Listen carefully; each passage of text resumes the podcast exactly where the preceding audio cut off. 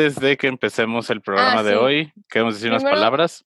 Primero que nada, en esto que es cuarentena 9 y tres cuartos, queremos dejar muy claro que estamos muy conscientes de todo lo que está pasando alrededor, no solo de, de Estados Unidos, en México, alrededor del mundo. Muchas cosas están sucediendo, no necesariamente positivas o alegres, y nos gustaría dejar eh, en claro que aquí somos un espacio en donde nos gusta distraernos a veces de la realidad en la que vivimos y las situaciones que vemos y de las noticias en las que estamos bombardeándonos todos los días y que eh, tanto Machas como yo no estamos de acuerdo en actitudes, comentarios clasistas, racistas, cualquier, cualquier agresión a otro ser humano aquí no es permitido. Este es un ambiente de amor, literal de compañerismo, de amistad, de solo eso. Entonces, sí nos haría muy, se nos hacía muy importante hablar del tema antes que a ponernos a decir lo bonito de Harry Potter. Ajá, sí, y, es- y tener muy claro que este es un espacio seguro y aquí todo mundo es bienvenido. Ahora sí, hola y bienvenidos a Cuarentena 9 y tres cuartos, el programa semanal sobre el mundo mágico. Somos Pablo Y Brenda. y semana tras semana estaremos platicando y celebrando tanto las películas como los libros de esta saga que significa tanto para nosotros. Ahora sí que llegó el momento. Hoy estaremos platicando sobre la octava película en la saga de Harry Potter, La última. Harry Potter y las Reliquias de la Muerte, parte 2. Espera, es que están poniendo saludos, muchos saludos. Que Daniel Es puso aquí es para divertirnos y ser felices. Estoy Ajá. completamente de acuerdo. y no pudimos estar más pronto en la semana, pues el martes para formar parte de Blackout Tuesday. Y ayer, eh, porque fue cumpleaños de Brenda, Sí, uh, ya tengo Feliz 23. cumpleaños. Gracias. ahora Sí, la. Ahora sí, vámonos. Ficha la técnica. ficha técnica, Harry Potter y las Reliquias de la Muerte, parte 2. Aquí quien hizo la escaleta, o sea, yo le puso parte 1. Ay, qué fue- vergüenza. estrenada el 15 de julio de 2011, fue dirigida por David Yates y recaudó 1.342 mil millones de dólares mundiales, convirtiéndose en la película más taquillera del 2011 Wow. y al momento de su estreno sería la tercera película más taquillera de la historia. Hoy en día ya está número 13 y en la crítica tiene un 96% de críticas positivas Wow. Tomatoes. Ahora sí, ¿recuerdas ir a verla al cine, Brenda? ¿Cuáles eran tus expectativas? La neta iba con que voy a llorar como Magdalena. Creo que fue lo único con lo que entré. Voy a llorar, estoy consciente, and it's fine, it's okay, ¿no? Y me acuerdo que fui con mi familia, me acuerdo que me senté al lado de mi hermana y eh, eh, estaba muy confundida ah, porque eh, había como temas que luego los vamos a tocar que yo decía como, ¿y esto a qué hora o por qué? Y como que a veces me distraían de como el feeling que me estaba dando la película Ujú. pero me acuerdo que salí así como si, como si en el pecho me hubieran sacado un, un- un vacío, no sé, súper raro salir de que ya no hay más, ya no va a haber más, Sí, sí. no tiene sentido. Entonces, y lloré muchísimo, mu- así, Ajá. berreando. ¿Tú te acuerdas? Sí, sí me acuerdo muy bien de ir a verla. premier. Sí, fui a verla a Centro Magno. Y en ese tiempo estaba en un club de fans de Harry Potter que se llama Harry Potter, Azkaban GDL. Creo que sí siguen existiendo.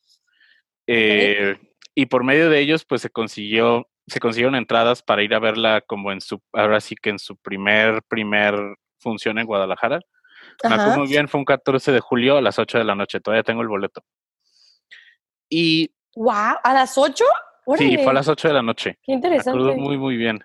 Y pues obviamente me fui vestido, me fui con mi sombrero seleccionador, todo. Y ahora sí que desde el momento en que salió el logo de Warner Brothers, Ya estabas gritando. em- no, empecé a llorar. ¡Wow! Sí, me acuerdo muy bien. ¿A qué onda, Luis Alberto? Sigamos con la tradición. Me acuerdo muy bien que las personas que estaban al lado de mí, como que justo al principio de la película dijeron, Charlie, este vato se la va a pasar llorando toda la película. Porque no sentí como el suspiro de alguien hacia al lado de que. "Ah", y le dice, ¿Y tú qué? déjalo, ¿Qué? déjalo. Déjalo llorar. Sí, no, pero fue, me acuerdo que Es de los días que más he llorado en mi vida, eh, chale. ¿Sí? No, es que nos dan unos golpes, así unos Ajá. madrazos de tómala. Y crees Porque que todo está Desde la música, ¿cómo empieza? Con el Lily Spin. Ay, Sí. Qué bonito cantas, Manches. Gracias, debería ser Qué bárbaro. Sí, totalmente.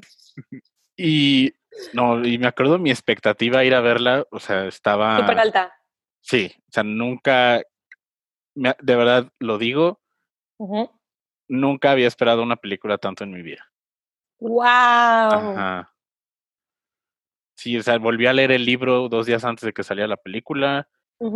Eh, me compré mi túnica, me compré mi sombrero seleccionador, me compré mi corbata.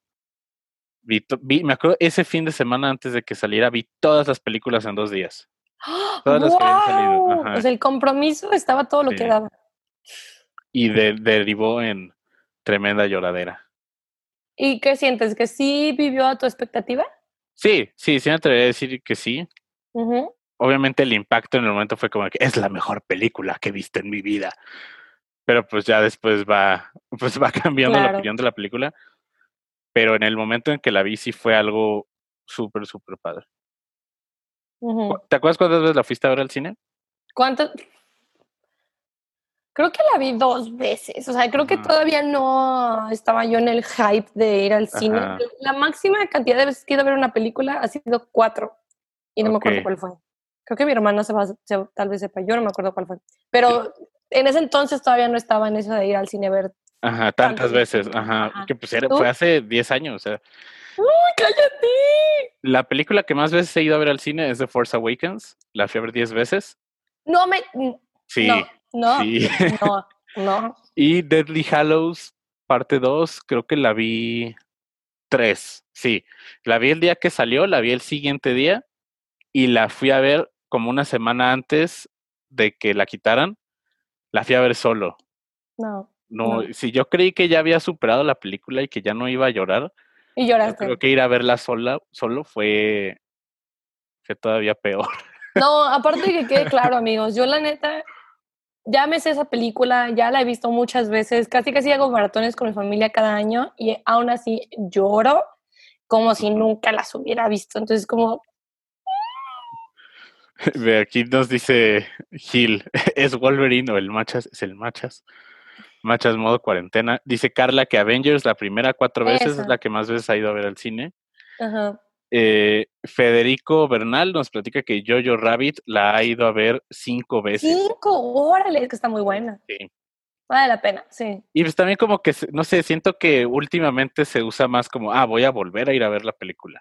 Sí, yo siento que antes no estaba tanto esta cultura de volver al cine, y era más como, pues me espero o a la película pirata o cuando salga en DVD, pasaba. Sí. Pero yo creo que cada vez se volvió más normal, vaya, decir como, Ajá. no, pues quieres ir a verla otra vez y otra vez y otra vez. Yo lo chido. conocía de fans de Star Wars, eh, y también sabía de comprar boletos solo para ir a ver el tráiler de una película. Eso me lo han llegado a platicar. No, man. Ve, Fernanda Gutiérrez dice, hola Machas y amiga de Machas, quiero una mención para el Spotify, se llama Brenda. Hola, yo me llamo Brenda. Pero Federico está bien, amiga de Machas, fine, fine. eh, nunca había ido a ver una película más de una vez. Wow. Wow. Antes de Jojo Rabbit. Federico es el que fue a ver Jojo Rabbit Ajá. veces. Eh, y ahora sí que yo la fui a ver esas tres veces, me acuerdo muy bien. Pero antes, o sea, que yo recuerde, ha habido tres películas que han sido como estos eventos culturales, por lo menos desde mi percepción, ha sido Harry Potter y las Reliquias de la Muerte, parte 2, The Force. Awakens en 2015 y. Avengers Endgame en 2019. Son las únicas tres películas que puedo pensar como que paralizaron al mundo. Y fue el único, no sé si a alguien más se le ocurra alguna otra, o sea, películas que trasciendan ser una película y se conviertan en un evento cultural. Sí, claro, que literal todo el mundo está hablando al respecto, medios, de, medios de comunicación todo el tiempo. No, sí, Sí. yo creo que, bueno, no sé, yo no he visto Star Wars, sigo sin ver Star Wars, pero me imagino Ajá. que sí fue un... Es que, o sea, yo me acuerdo cuando salió de Force Awakens era como, creo que fue la película que más voz generó así antes de que saliera porque era el regreso de Star Wars. Todo eso. Así que creo que ahí está un buen debate. Y me Mira, acuerdo- Carla dice Avatar, que Avatar también considera que fue un... Ah, sí. Pero creo que Avatar fue más bien hasta que se estrenó, creo eso. Creo y que las demás el hype desde Ajá, antes. Ya, exactamente. Ok. Y yo me acuerdo muy bien la premiere que hubo en Trafalgar Square, uno, como una semana antes de que saliera la película. No sé si tú tuviste oportunidad de verla cuando fue esa premiere. No. Mm, Es un evento que dura unas tres horas Wow. y ahora sí que era que, porque las premieres pues sí las hacían de que hablaban que, que con los actores en la alfombra roja y todo eso, pero aquí fue que estuviera J.K. Rowling, que estuvieran todos los, la, la mayoría de los actores que habían salido en las películas. Ahí estaban. Ajá, de hecho conozco personas que estuvieron ahí, estuvieron ¡Oh! acampando tres días antes de que No. empezaras y en el, la lluvia de Londres, en el frío de Londres, eh, subsistiendo a base de comida de tiendita. No manches. Ajá. Y ese evento fue como de verdad, cuando lo estaba viendo, era como, wow, esto ya, ya se va a acabar. Sí. Porque era ahora sí que lo último, ya no había más libros, no había ni rumores de una película de animales fantásticos. No, no, teníamos ni nada. rumores de la obra. No, era como la última gotita de. Era un adiós muy fuerte, en mi opinión, porque marcó no solo a una generación, a generaciones. O sea, Ajá. abuelitos, tíos, papás, hijos, adolescentes, o sea, todos. Fue un hit Harry Potter y como tú bien dices, ya no teníamos nada, no había Ajá. nada. Entonces, para nosotros en ese entonces ya no iba a existir otra cosa. Era lo último de lo último, era la última vez que ibas a ver los personajes, la última vez que ibas a ver en cartelera Harry Potter. Entonces, Ajá. imagínate, si salieron en el 2002, ¿uno? ¿Dos? 2001, la primera película. ajá. 2001, Son 10 años exactamente. O sea, imagínate, 2001 2011, 10 Ajá. años de tú ir al cine y ver Harry Potter en cartelera y decir, ah, quiero ir a Ajá. ver esta.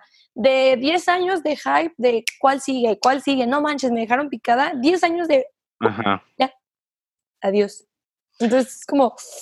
oh, Sí, era de verdad como arañar así lo último que ibas a tener de la experiencia en el mundo mágico. Claro. Y, o sea, fue algo tan, no es que me acuerdo y se me pone la piel chinita, de, de estar viendo la película y que la película perfectamente supiera por lo que estabas ahí, porque ahora sí, es una película que es un tercer acto de poquito más de dos horas que dura la película. Es a lo que vas. Si es la primera vez que estás viendo Harry Potter, Nah, es la peor película que puedes la ver. peor. Porque ahora sí que si tú juzgas la película como una sola, pues no le encuentras ni pies ni cabeza porque está cerrando historias que vienen cargando de siete películas atrás. Claro. Y es como a lo que va, pum, pum, pum, pum. Y vamos que tantos artefactos que salen, tantos McGuffins, la Ujú. copa de Hufflepuff, la diadema de Ravenclaw, la espada. Es como, como un overload de información Sí. que la película sabe perfectamente para quién la está dando. Es porque que- supone que has visto todas. Exactamente, es, es como tú bien dices, es imposible que alguien que diga, ay, se me antoja ir a ver Harry Potter, a ver de qué trata. Ajá. O sea, no hay manera porque, como tú bien dices, es un tercer acto que inicia así, vámonos. No hay, en otras películas hay información, hay introducción de personajes, introducción de esto, introducción de lo otro, nos vuelven a recordar quiénes son los Dursley, todo eso, ¿no? Bien, en Ujú. esta película es como, ni madres, güey, o sea, no hay nada de explicación, es Ajá. vámonos a lo que, hay- a lo que es. A lo que cruje. Exacto. y es Sí. como, es que hay, hay un dicho a lo que cruje chencho. Por lo menos lo usan en mi familia. y, No, o sea, es como, ¿qué cosa? No puedo creer que... es como que la película que siento que va más a la carrera, en cierta Ajá. forma.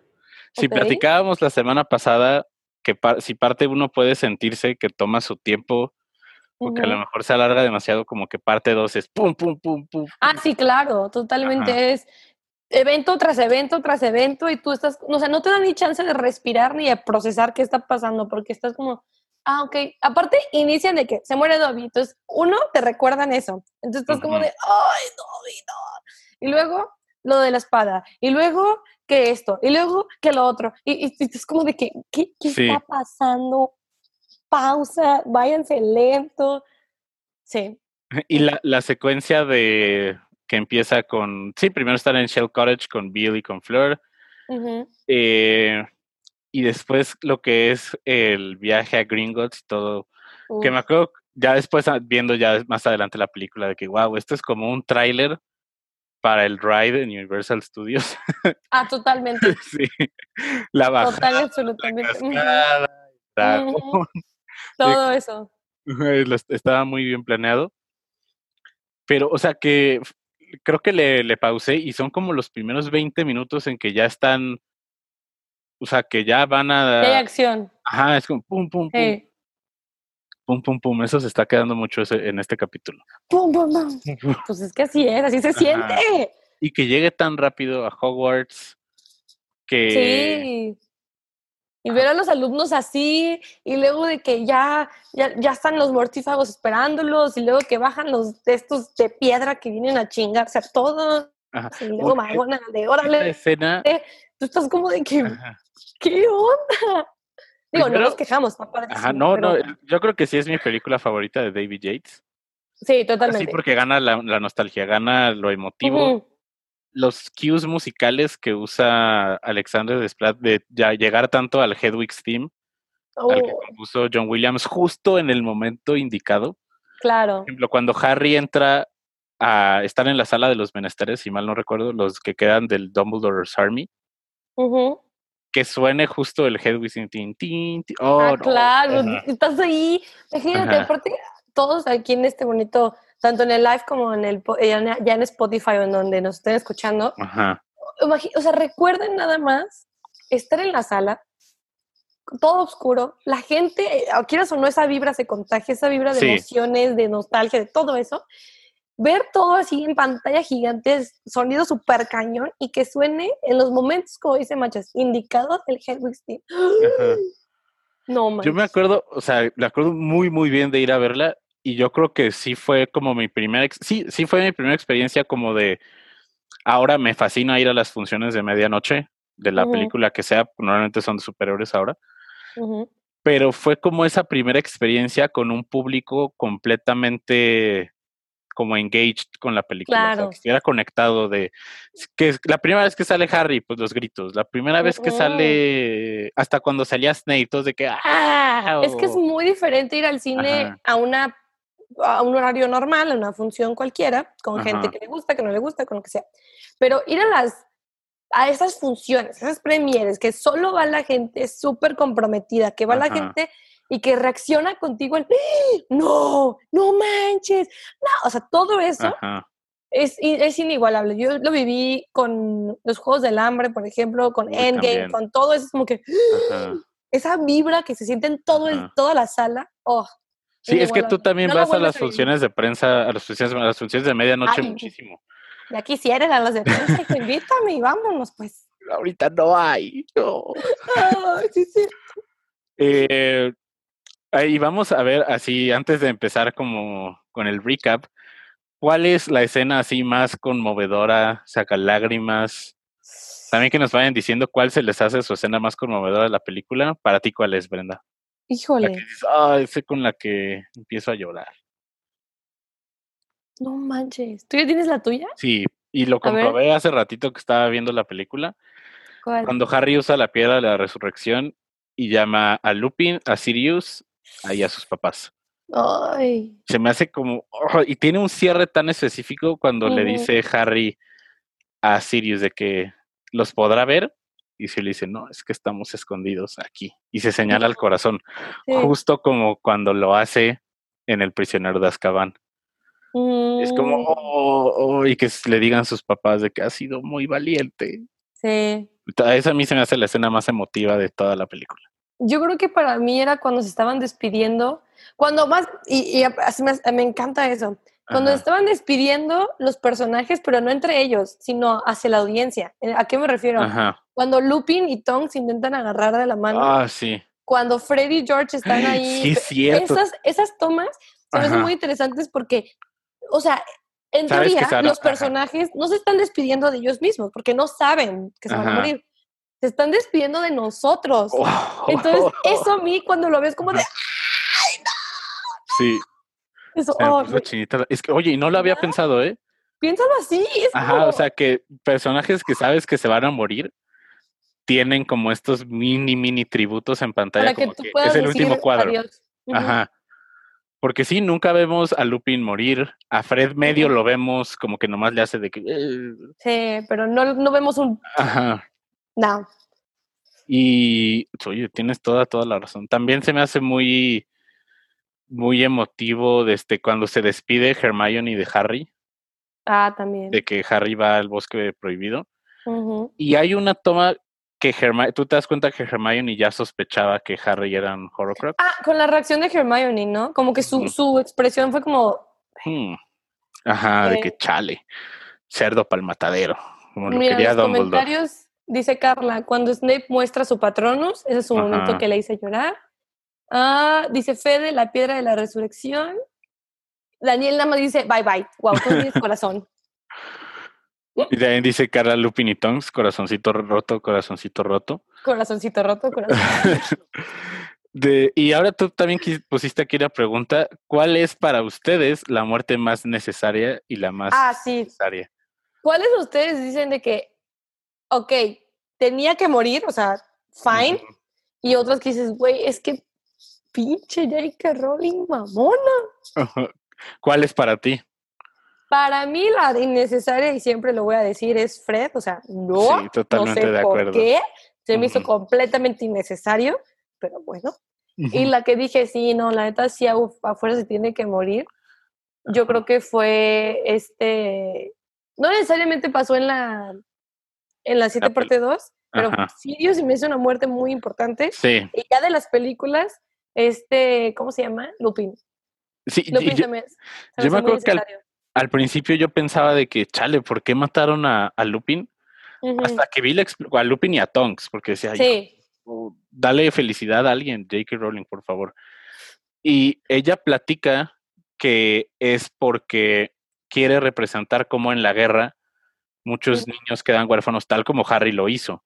Y que quería como replicar ese ciclo de que hubiera otro, de que hubiera otro huérfano tal como Harry fue. Y que ahora Harry fuera la figura parental de Ted, de Ted Tonks, que es el hijo de Lupin y, y Tonks, y que como que se hiciera otra vez ese, ese círculo. Sí, sí, Me sí. hace bastante interesante. Híjole. Ujú. A ver, ¿qué- ¿quieres leer los comentarios que dicen ellos? ¿Cuáles Sí. son sus muertes? Dice Federico, la necesaria, Lupin y Tonks, Ujú. el final de la historia de los merodeadores. Carla, la necesaria Snape, la más injusta Fred. Daniel solo dice Lupin, pero no sé si es la más A necesaria. ver, Daniel, a ver. Y sí, la representación de los huérfanos en la guerra y la más innecesaria Fred, que Percy estaba ahí al lado. Pero también creo que es una historia, sí, bueno, en muchas personas, pero también es una historia de redención. Y creo que podría empezar por Draco Malfoy. Ay, no, yo estoy muy decepcionada con el personaje de, Draco en la película. Ajá. Sí, No vemos todo su arco de cómo, pues como que pasa de cambiar, no que, no que se haga bueno per se, No, pero algo, su personaje algo cambia en él.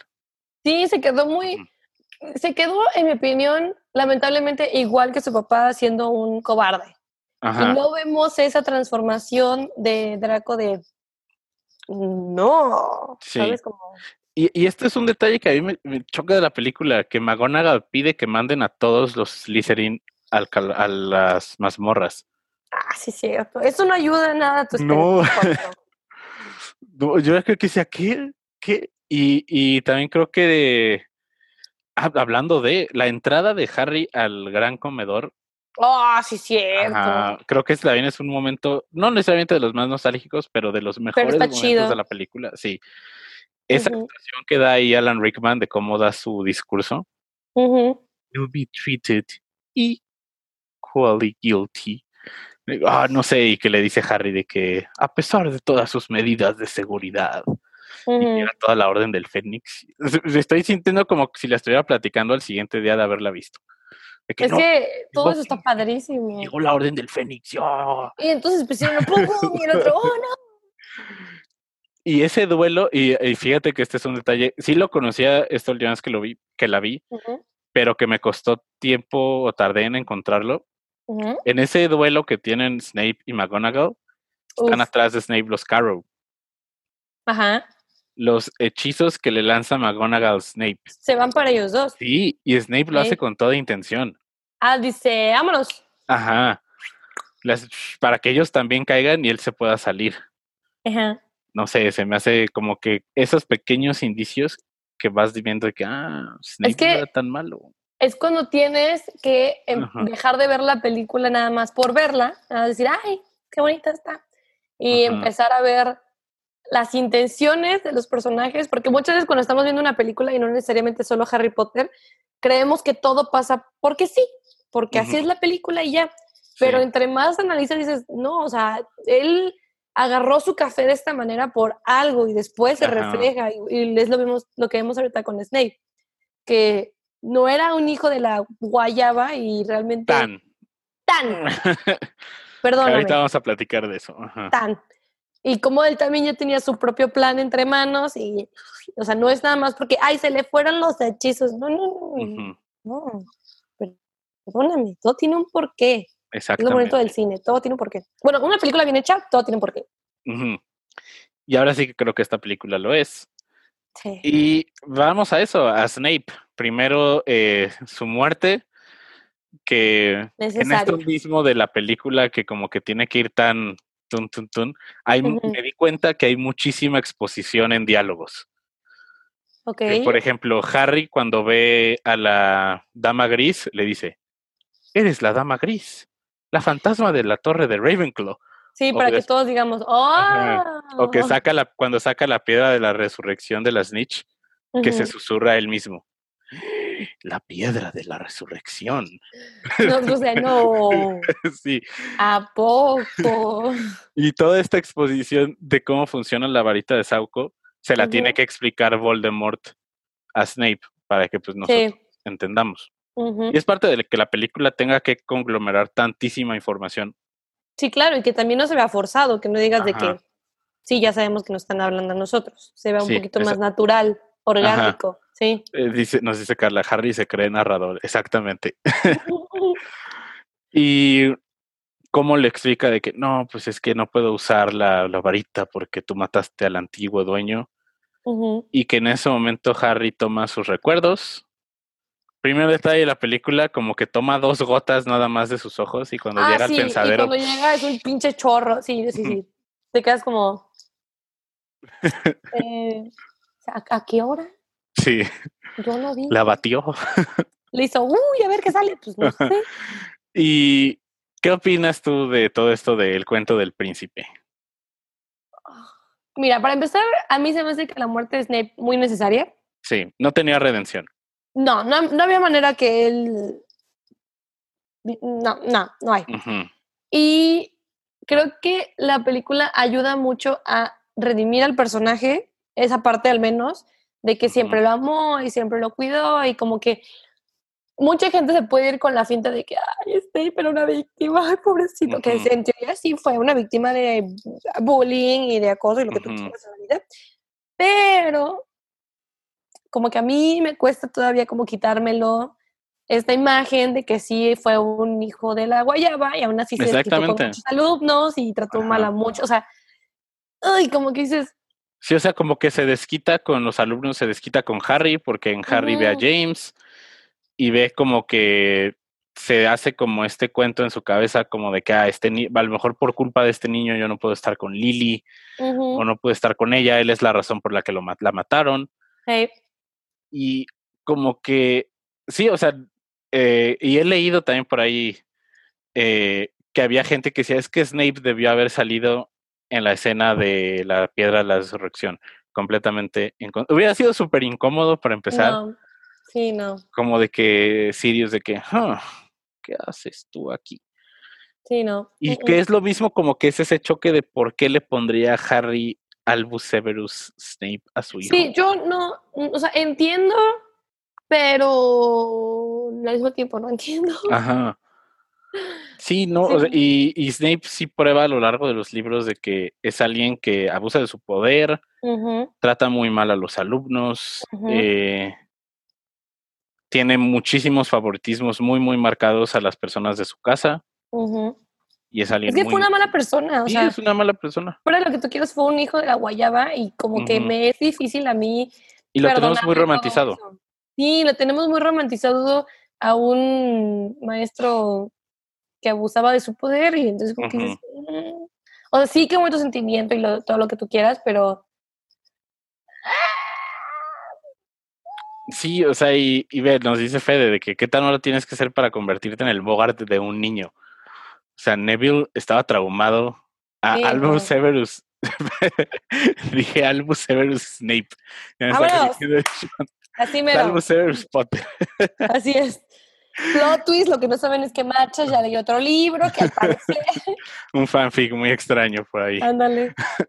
Y, y, o sea, como que todo, sí, todo esto de Snape, el cuento del príncipe, sí, muy emotivo, que, que, que Snape se sacrifica y todo, pero, pero pues pudo haber sido de mucha ayuda que nos dijeras que eras bueno antes. sí, claro. O que mínimo en, en los libros o en las películas hubiéramos visto un, un mínimo que, la, que se hubiera abierto una grieta de que, ah, ok, maybe, maybe hay Ujú, algo. ahí. Dato curioso, la única persona aparte de J.K. Rowling que sabía de esto era Alan Rickman. ¿Neta? Sí, creo que fue alrededor de la tercera película o de la segunda, por ahí, Ajá. que J.K. Rowling le explicó todo a Snape. Es más, me atrevería a decir que fue desde la primera película, Wow. para poder guiar su actuación, de que le dijo, oye, pues la verdad es que Snape estaba enamorado de la mamá de Harry, ¿Tendría siempre le, ha sido siempre le ha sido fiel a Dumbledore, para que sepas, eres la única persona que sabe, y jura Alan Rickman que nunca le dijo a nadie. Wow. Ajá. A mí se me hace algo muy interesante eso, que la persona creadora ya supiera y poder guiar la actuación dentro de la adaptación cinematográfica, Claro. de que, oye, pues va a pasar esto. ¡Guau! Me encantan esos datos que nos echas, machos. Yo soy, soy la única que se queda así como mensa de guau cuando los cuentas, pero las aprecio mucho. Muchas gracias. 10 de 10. Y ahora sí, eh, vamos a, eh, avanzando a lo que es como, ahora sí, la parte más álgida como esta película, que es la batalla de Hogwarts. Ujú. Que ahorita que estabas platicando cuando McGonagall usa el Virtutum Locomotor para, Uf. para las... Son, ¿Cómo les decían? ¿Estatuas o armaduras? Creo que Yo les dije estatuas. estatuas. Sí, son las estatuas. Y como este detalle que a mí me gusta mucho de la película, este como escudo que forman alrededor de Hogwarts, Ajá. Se hace un efecto visual súper, súper chido. Y que yo no había notado nunca que estaban ahí, que quede claro. Yo cuando veía las películas como que, ah, y cuando vi la última dije, ¿siempre estaban ahí? Sí, y había, a veces en, creo que en los libros sí se movían o cosas así. En los juegos siempre tenían grajeas vertibotes eh, escondidas. ¿A poco? Sí, para que recuperaras vida. Y, y en paz descanse Alan Rickman, sí, Sí. ya, ya falleció. Pero, ¿qué te parece la batalla de Hogwarts en pantalla? Híjole. Wow. A mí la verdad me encantó. Ajá. Odio que salgan arañas porque, Las odias. porque las odio, las detesto. Ajá. Pero se me hizo súper interesante ver gigantes y, y las arañas y la gente agarrándose a madrazos y que les llegaron de todos lados. O sea que, porque te muestran que están en el centro, digamos, como que en la explanada, vaya, y ahí se están agarrando a madrazos. Y luego están en las torres y también. Y luego están adentro del castillo y también. Entonces, como que te muestra realmente, no había escapatoria de ahí. O sea, no hay manera de que seas como, bueno, me voy a esconder aquí, sobres, bye. O sea, no. ¿A ti te gustó o, te- o te- o dijiste, nah, hubiera visto más? No, a mí me gusta mucho. eh, primero la música, el tiririri, tiri, Ok, es, sí. es, es un detalle, eh, porque es más como en ese montaje donde ves la batalla de Hogwarts como en todo su esplendor. En ese momento en que entran como en unas escobas desde arriba y cruza el trío como este atrio de Hogwarts, ok. que Uf. están las, las acromántulas, sale el gigante, está Greyback mordiendo a Lavender Brown. Ay, no, no. Sí, cuando Aberforth usa el Patronus contra todos esos miles de dementores, eh, no sé, a mí sí me gusta mucho todo eso que pasa. Y eh, algunos comentarios nos dice, a mí me gusta que la batalla muestra un resumen de la saga. Sí ves como muchos cues visuales de cosas anteriores de, la, de las películas. Engloba muy bien. César nos dice, ver a Arthur Weasley espalda con espalda con Kingsley fue espectacular. Ah, sí, todos esos que pelean en la torre de astronomía, Ujú. creo que es torre de astronomía, está bien chido todas esas secuencias. Está Lupin, está Kingsley, está Arthur Weasley. Ujú. Y pues ahora- luego, luego te das cuenta de que, ok, estos son los chidos de la Orden del Fénix. Sí, o sea, estos, los de abajo pueden ser de que alumnos, dándole Sí. todo lo que pueden. Arriba están, mira. Ajá. Todos de que expeliarnos, expeliarnos, expeliarnos. Ah. Y, De que ahora sí. Me te cayó. Sí. Y también esta segunda parte de la batalla de Hogwarts como que ya toma otro tono. Y también se ve porque ya es como más de día cuando Molly mata a Bellatrix, cuando pelean en el... También un momento que en el cine, me acuerdo, despertó muchos gritos. Cuando, cuando mata a Cuando Molly, Bellatrix. cuando, ajá, cuando Molly Weasley mata a Ah, pues es que, bueno, al menos en el doblaje en español dice, pues, no le digas perra o... Ajá, que, not my daughter. Ah, not my daughter. Vámonos. Y nomás siento que... Ay, se me olvidó lo que iba a decir. No, recupéralo, machas. Estamos hablando de la batalla. Ajá, la batalla de Hogwarts. La Eh, Orden del Fénix. Eh, dije el Fénix. Sí, Mo- Molly Weasley... ¿ves? No lo noté, no sé por qué no. Eh, ah, ya, que la muerte de Bellatrix, y ahorita también vamos a hablar de la muerte de Voldemort. Exactamente, dice aquí Miriam, muy chafa. Sí, me choca que se hagan pedacitos. Ah, sí, a mí tampoco me gustó. Ajá, o sea, como yo hubiera esperado algo más. más una crudo. Porque, y aparte, ve, vámonos directo a la muerte de Voldemort. ¿Tú qué Por opinas favor. de lo que, que es que como que se va descarapelando y se hace pedacitos de Dumbledore, de Voldemort? Mm, ah, caray, plot twist, así, de Dumbledore. Pues mira, creo que me hubiera gustado ah, que cada vez que mataban un Horcrux se hubiera visto más físicamente que él estaba más de- deteriorado. Ajá. Detalle Ajá. de la película que aquí sí se da cuenta de que Ujú, de que los están siendo destruidos. Pues Ajá. para ahorrar tiempo, principalmente. Sí, y luego Ajá. es como de que ya te llegó el, bueno, lo, el hechizo, hora. digamos, ajá, la hora, y nada, es como... Y al ser alguien tan hijo de la guayaba, digo, no, no, o sea, no hay manera en que nada más como que... No, o sea, no, no, porque entonces que todos los demás están, o sea, ya están en el aire y todos estamos respirando pedacitos de Voldemort, y, o sea, no, no, De aquí dice Federico, eh. Rowling comentó que había otros dos candidatos para matar a Bellatrix, Hermione y Neville. Creo que Neville hubiera sido el mejor. Neville, hubiera sido full sí. circle. Y Circle. exactamente esto que dice John es a lo que iba. Voldemort en el libro muere como humano porque el punto era mostrar que era no era más que una persona, exactamente. Eso es lo que Eso, eso, que hubiéramos visto Ajá. que entre cada Horcrux si algo de él se hubiera hecho cada vez más humano. Su color de piel, la nariz, las manos, yo qué sé, las venas, algo, algo que nos hiciera entender de que no, sí es cierto, porque le están quitando esta voz humana y no sé qué. y no ver como sus pedacitos flotando y ver de que alguien como el peor miedo de Voldemort, que era un esto de- Voldemort humano, Ajá. un adulto. y lo dice, solo yo puedo vivir para siempre. Ah, un, hubiera estado increíble ver, ah, no sé cuántos años tenga Voldemort ya en ese entonces, pero Uy, alguien de la, tú ponle 50, unos vamos, 60, 50, ajá. ajá, vos tienes 50, ver un hombre, por primera vez un Voldemort, hombre vulnerable, mortal, de 50 años, así como, eso hubiera estado más de que. ¿qué? Porque hubiéramos visto un Voldemort así por primera vez. Porque lo vimos de niño, lo vimos de adolescente, pero de adulto, tan indefenso. Muere de como- 71 años Voldemort. 70 Imagínate que hubiéramos Ajá. visto, fíjate de ver a un Voldemort de que súper fregón de ahora sí, o ver a un señor de 31 años. De 71. Dije 71. Ah, ¿Qué te entendí 31. Ah, no, sí, brincó, No, sí. bien, bien Un- chavito. Un, señor de 5 años, imagínate. Y, y ahora sí que creo que esta sí es una de las oportunidades más desaprovechadas. Y después de esta última toma del trío, de que le saliera nariz antes de morir. Imagínate. ¡No! Y ahí sí, oh. ¿Cómo Y- no? esta toma del- de, Harry, Ron y Hermione justo antes de, En de que termine la película. Ah, ya en el plataforma 93 cuartos. No, no, no. Antes, bueno, ajá, como que ese primer final que tiene. Ah, en el puente. Eh. ¿Qué opinas tú de ese movimiento polémico de destruir la varita de Sauco No estoy en de nuestras narices? No estoy de acuerdo. O sea, tanto merequetengue, tanto despapalle por la pinche varita. Y la tiran, ahí van otra vez, Manches nos está enseñando, ahora creo que fue su cortina, para los que están en el Sí. live.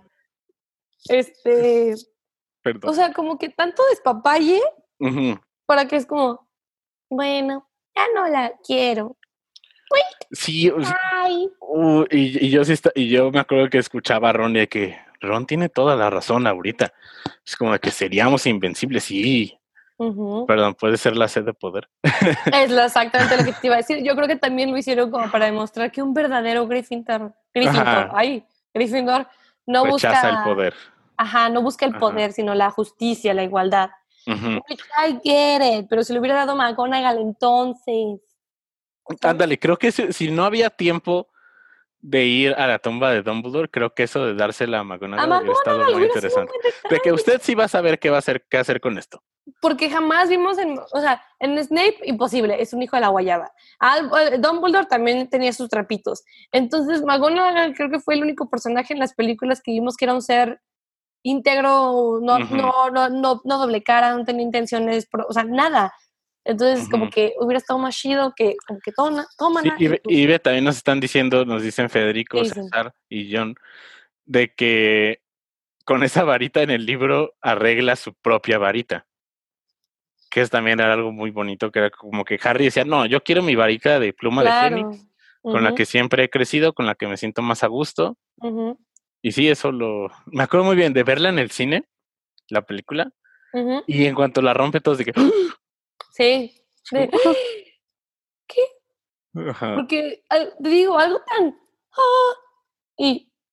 hicieron- si se iban a deshacer de ella, I get it, fine. Pero ¿por qué así? Ujú, ¿Por qué nada más? De tajón. No estoy de acuerdo. Ujú.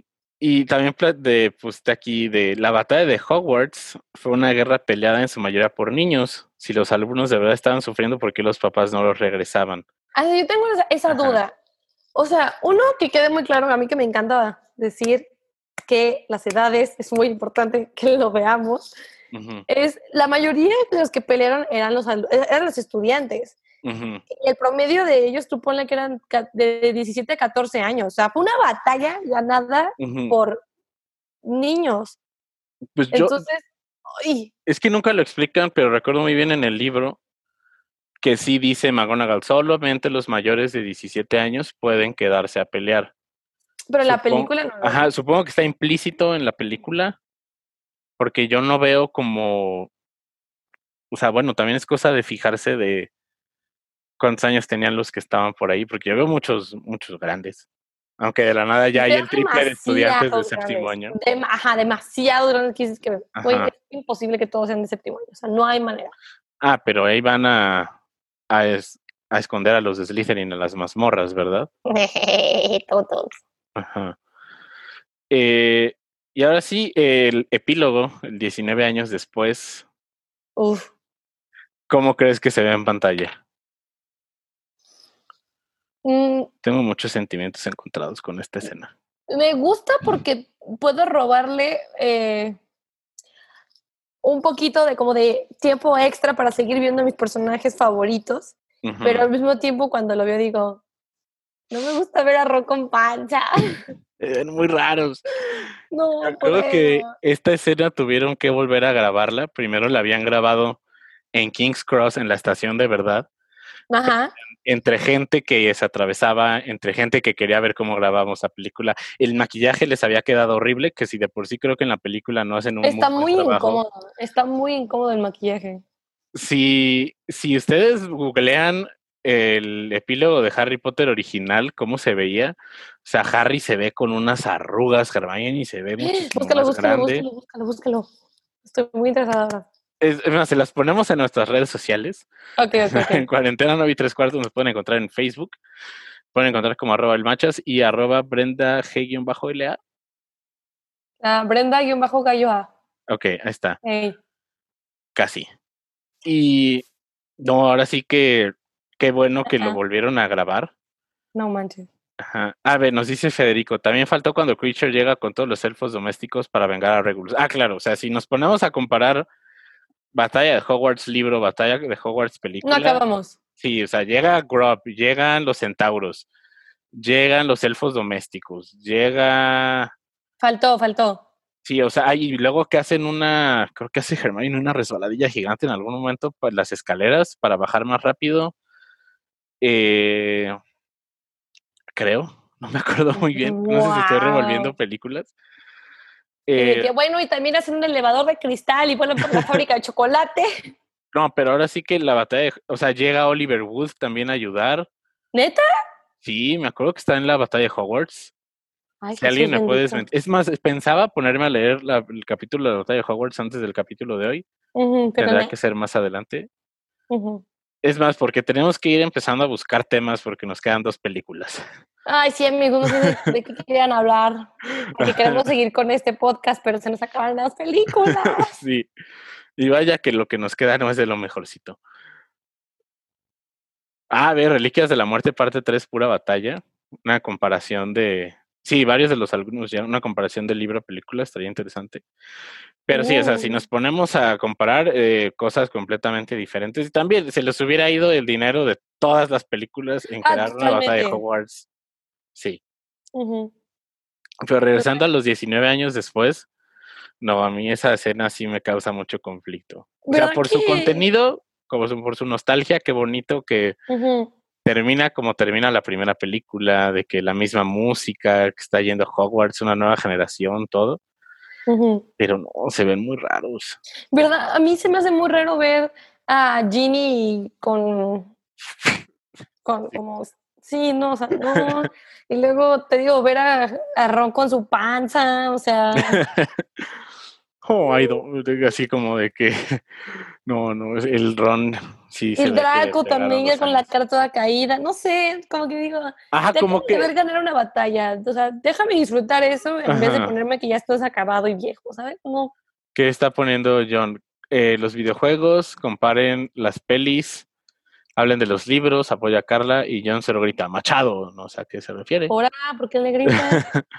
ah, Te voy a robar la bandera de Ferrari en tu cuarto. Ah, oh, no. Ya, pues si la quieres te la regalo porque ya se va a quitar. ¡Oh! Ajá, se van a poner unos cuadros. ¡Ah! Ahí está, Eh, Johnny, es tu momento. Y ahora sí que creo que. Y volviendo a. regresando a lo que fue la película en el cine, ¿cómo te sentiste en el momento que empezaron a rodar esos créditos? Como que mi cabeza fue, no es cierto, así de que no puede estar pasando, no es cierto, no, no. La negación. Sí, sí, no, me acuerdo que mi familia y yo fuimos de los últimos en querernos salir de la sala, era como, Ay, yo también, ¿no? confirmo. Porque sabes que una vez saliendo de esa puerta, ya, ya, porque solo Ah. puedes ir a Harry Potter al cine una vez, realmente. Aunque la vuelvas a ver por primera vez, es la última vez que ibas a ver esa película, entonces esto es como, no, Sí, yo también estoy muy de acuerdo en eso, como que era eso de, es que es la última vez que voy a ver una película de Harry Potter por primera vez. Y era como oh, algo muy difícil y me acuerdo que cuando iba saliendo de, de ver la película, se puso buena la lloradera, pueden confirmar en mi casa. Al siguiente día regresé a verla, wow. sí, no, no podía esperar. Me acuerdo ese día entrar a los foros, como de que, ¿qué opinaron de la película? Que también Twitter sí se usaba, pero no tantísimo. Uy, yo no. Ajá. Y, ay, me acuerdo y me pongo sentimental de ese día tan bonito. A ver. ¿Pero No, de algún pues- momento en específico? O sea, algo que, que ahorita dices, es que esto es lo que... ah, Pues, o sea, la escena de Harry viendo a sus papás otra vez, Pero eh, ese momento en que se acaba la película, o sea, era como costaba mucho asimilar, como de que, ok, ya, esto Sí. es todo. Y Gracias la por música de los participar". créditos Sí, también. es o la misma con la que termina la piedra filosofal. Exactamente, entonces te quedas como, Ajá. Sí. como mi se rompió. Igual, mi corazón se rompió. Ay. Y me acuerdo que tuve, tengo yo una tradición, cada año, cada 15 de julio, me gusta ver Las Reliquias de la Muerte parte 2. ¿De verdad? Sí, Wow. sí, como cada 4 de mayo veo Star Wars, Una Nueva Esperanza, New Hope, cada Ujú. 15 de julio me gusta ver Harry Potter y Las Reliquias de la Muerte parte 2. Wow. No, yo cada año con mi familia es, de preferencia cada diciembre es chutarnos todas las películas. Ajá. Harry todas Potter. Holidays. Exactamente. Sí. A ver, ¿qué dice la gente? Dice, Carla, el fin de una era, sí, es que ya se nos había acabado el chistecito ahí. Sí, Daniel, era finalizar a una gran parte de nuestra infancia. Claro, muchos crecimos con Harry Potter, queriendo ser Harry Potter. Yo me acuerdo que la primera vez que me rompió el corazón Harry Potter fue que yo siempre las vi dobladas. Entonces, en mi cabeza, Harry Potter hablaba español. Y mi hermana me, me va a confirmar esto. Cuando fuimos a ver la 2, yo regresé a mi casa enamoradísima de Harry Potter y este, dije, voy a escribirle una carta. Y le empecé a escribir en, en, en español, y de que te amo mucho, así, ¿no? Yo creyendo que era una persona de verdad. Y mi hermana llega bien sassy y me dice, Harry Potter habla inglés. En ese momento yo no hablaba bien inglés. Y me acuerdo que me fui a llorar porque Harry Potter hablaba inglés. Ni siquiera porque Harry Potter no existe, es un No, no, no, no. Yo estaba Mm, llorando habla porque inglés. Harry Potter hablaba inglés. Wow. Para que vean. Ha sido Pero una mi hermana las- bien mamona. Harry Potter habla inglés. Y yo, Hmm. Creo que ya lo confirmó en los comentarios. sí, También nos platica John que esa premier fue su regalo de cumpleaños. ¡Ah! Wow, qué. ¡Guau! ¡Qué buen regalo! Que cumple el 12 de julio. Qué chido. Guau, guau, guau. Qué Ajá. buen regalo. ¿Tú Y- tenías alguna como situación así como la mía de Harry Potter cuando estabas chiquito? sé? Una Navidad pedí una saeta de fuego. Eh, podemos, obviamente, saber que, que no llegó. Por favor, dime que tus papás tienen una escoba de que. No, No, siempre no, era que, hijo, eso no lo va a traer Santa Claus. Y tú de Sale, no puedo creer que estoy compartiendo esto. Sí, una acabo de compartir saeta de fuego. Wow. Muy bien. Que sea una saeta de fuego y una y un como juego de quiz, de que una quaffle, dos bludgers y una snitch dorada. Wow. Ajá, Nada más. sí. Y también, pues sí, también me acuerdo cuando cumplí 11 años, pues sí, era de que, ah, estoy esperando mi carta. Ajá. Yo me acuerdo una vez en mi escuela metí un calcetín, o sea, me acuerdo que en una clase, no sé por qué, yo dije, voy a liberar a mi maestra. Me quité el zapato, me quité el calcetín, lo metí en mi libreta de tareas, se lo di a la maestra y le dije, ¡es libre! Guau. ¿Qué? Es lo que nos hace Harry Potter. Qué horror. No, sí nos, nos dejó de por vida. Dice César, detalle, en la película entre Harry y Voldy destruyen el diente de basilisco que Harry intentaba usar para matar a Nagini, pero de pronto Ron lo tiene en sus manos solo para tirarlo. Eh, dice que alguien me explique de una vez esa duda que me atormenta desde la primera vez que la vi. Bueno, eh, César, yo te podría decir A que ver. nunca vemos exactamente cuántos colmillos de basilisco toma Ron de la Cámara de los Secretos, así que tal vez pudo haber tomado dos. Tenía uno en la mano y otro en su bolsa por si las. Ok, Ajá. tiene sentido. Sí. Ah, y también algo que no me voy a cansar de decir es como en esa película el beso de Ay, despedida no. de Ginny y de Harry, Los es- dos besos principales. tremenda porquería. O sea, el amor, el amor de tu vida se va, para Ajá. Ginny se va a morir. Y literal hace como, Ajá. Y el, y el beso de Ron y Hermione es una toma de 10 segundos de la nuca de Ron. sí, también hubiéramos visto un, no sé, algo más como, más bonito y nada más es como, de cabello. O sea, Ajá. Y aparte rojo, así de que. Aparte, a mí se me hace un poco extraño que pasa, destruyen un Horcrux, o sea, parece que Shamu les aventó una ola y los mojó y pues vieron la muerte pasar frente a ellos, yo creo que fue eso. No sé. No Mira, hablando de romances, un romance que a mí sí me gusta de las películas es que a Neville de la nada le gusta el Luna. Ah, amo. Ah, Sí. Creo que eso rescató toda la cuestión romántica en las películas de que, ¿sabes dónde está Luna? Tengo que decirle que la amo. Are you kidding? Ajá. 10 de 10 Neville, eso. ahora sí que también uno de los héroes, uno de los MVPs de esta película. Sí, sí, sí, sí. Ajá. Su discurso, discurso- su crecimiento como personaje. Ya no tenía miedo, era más Sí. valiente, logró sacar la espada, o sea, mucho, mucho de, de, de Neville que podemos hacer como... Sí. Él pone Mimi, eh, Miriam. La expresión de Ginny siempre, y el emoji de los ojos. Sí, siempre así. Es que siempre está así, Harry, ya llegó. ¡Ay, no! Me da cringe. Y también dice Federico, Neville termina casado con Hannah Abbott. Pues sí, pero pues Hannah Abbott en los, las películas solo la vemos, nunca sabemos que es exactamente ella. Sí, no, no tiene el protagonismo. Y creo que estuvo bien hecho. Sí, de que personajes familiares. Sí, que nos hubieran dado ese gustito de, "Ah", porque te apuesto que Ajá. se hubieran dicho, tengo que decirle a Hannah que la amo. Todos ¿De quién? ¿Quién? Ajá, Hannah, Montana, qué mal chiste. Ya sáquenlo, por favor. Este, bueno, el próximo capítulo vamos a estar platicando de animales fantásticos y dónde encontrarlos.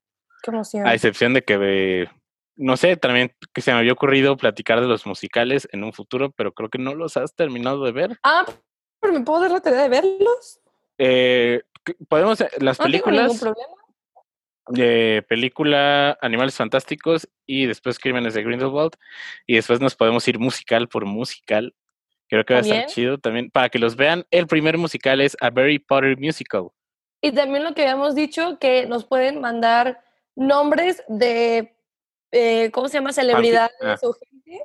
Ajá. Y aquí Machas y yo tenemos la lista y podemos ir sorteando a cada uno de las celebridades que nos manden de que, ah, Obama estaría en tal, Sí. Espíritu estaría en Ah, tal. está, chido ese, esa mecánica. Entonces nos pueden mandar a quién les gustaría Ajá.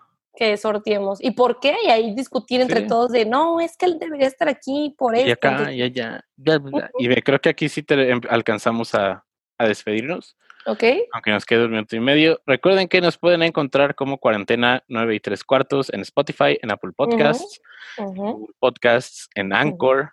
Ah, qué buena idea. Un club de lectura con los libros, eso estaría muy chido. Oye, es- Ajá, me parece una gran idea. muy, muy buena idea. Eh, Me pueden encontrar en Twitter como arroba el machas. Brenda, ¿cómo te pueden encontrar? Como Brenda-Gallo A. Ahí estamos platicando sobre Harry Potter, eh, sobre películas. ¿De qué estás emocionado para ver, de, por ver, perdón, eh, Animales Fantásticos? ¿Qué es lo que dices de que hay emoción? Eh, solamente ver Makusa, me gusta mucho el diseño de Makusa de, del Ministerio de Magia americano. Eh, el personaje de Newt se me hace muy, muy chido. También. Tina. Sí, Tengo mucho que hablar de Newt, de cómo es la primera vez en el mundo mágico que vemos una masculinidad tan bien desarrollada. exactamente. Es lo que quiero hablar, de la masculinidad del personaje de Newt en las películas. Y también que sea un Hufflepuff. Algo de protagonismo para los Hufflepuffs. Ya se lo merecían, aunque les tiremos tanto. y también las criaturas mágicas, como dice Ingrid. Sí, la- hablar de las Sí. criaturas. Vayan Así pensando. que estaremos platicando la próxima semana. Adiós. Adiós, amiguitos.